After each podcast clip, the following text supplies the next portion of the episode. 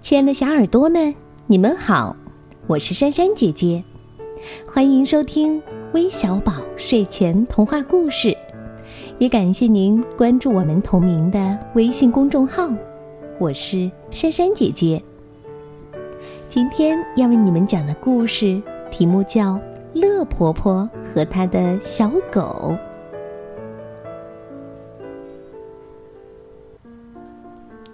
乐婆婆打算给自己的小狗拿点儿吃的东西，让它高兴高兴。谁知家里连一点面包屑都没有了，小狗没有东西可以吃了。于是乐婆婆去面包房买了一个面包。等她一回家，却发现小狗倒在了地上，已经死了。乐婆婆挖了一个木坑，想把小狗埋进去。等她一回家，却发现小狗跑掉了。乐婆婆去市场买了一条鱼，等她一回家，却发现小狗正在家里舔盘子。乐婆婆到理发师那儿买了一把梳子和一把刷子，等她一回家。却发现小狗正在家里泡澡呢。乐婆婆去裁缝那儿做了一件漂亮的长裙。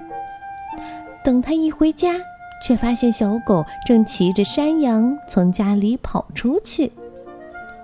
乐婆婆到牙医那儿镶了几颗新牙。等她一回家，却发现小狗正在桌上倒立着玩耍。乐婆婆去买了顶自己喜欢的女士礼帽。等她一回家，却发现小狗正在家里喂猫吃饭呢。乐婆婆到鞋匠那儿买了双拖鞋。等她一回家，却发现小狗正在家里做煎饼。乐婆婆去餐馆里吃饭。等她一回家。却发现小狗在家里穿上了燕尾服和白衬衫。乐婆婆开始跳起了舞，就连小狗也不知道它什么时候会停下来。